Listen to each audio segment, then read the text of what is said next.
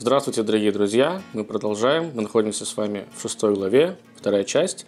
И сегодня мы поговорим о Синае и рациональности.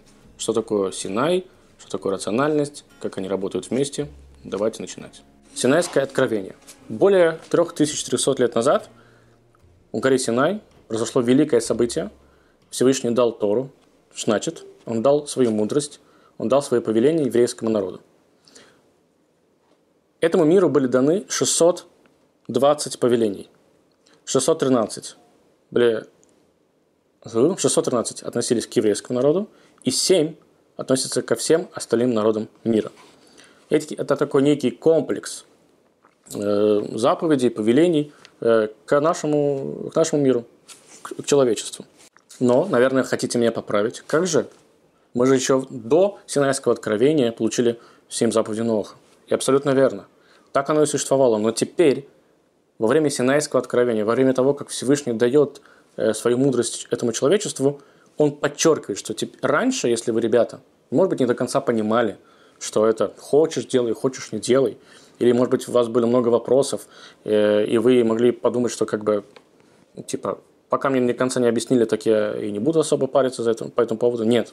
Теперь Всевышний говорит, что я даю, даю это официально. Теперь договор подписан. Это как представьте себе, что вам до этого дали просто бумагу, вы с ней ознакомились, вас все устраивает, и теперь вы подписали договор.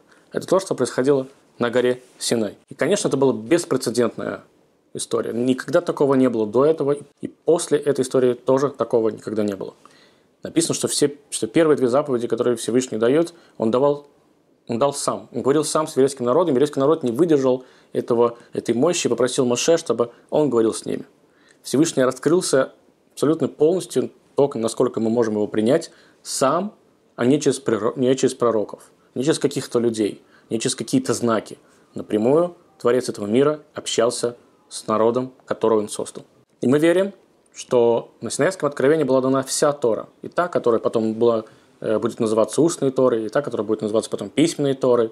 И все те законы, которые потом должны будут э, потомки Ноаха, все остальные народы соблюдать.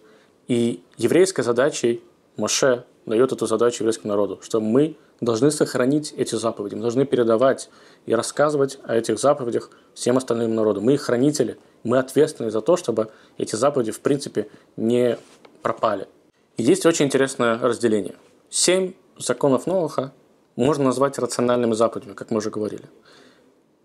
613 остальных, остальных у них есть рациональные заповеди и надрациональные заповеди. Как, например, э, запрет есть молоко с мясом. В чем здесь логика? Никто не знает. Это, казалось бы, надрациональная история, но если вдуматься, говорят, что можно понять. Или как другие какие-то кажущиеся нам нелогичными заповедями. Заповеди законов новых, они абсолютно как я уже говорил, логично. Нельзя убивать, нельзя красть и так далее, и так далее, и так далее, и так далее. Суд должен быть справедливый. Все как бы логично. Но почему так все просто? А все просто, потому что все очень сложно. Иногда рациональные заповеди, которые понятны нам, как я уже говорил, эм, могут оказаться не очень рациональными, надрациональными и наоборот.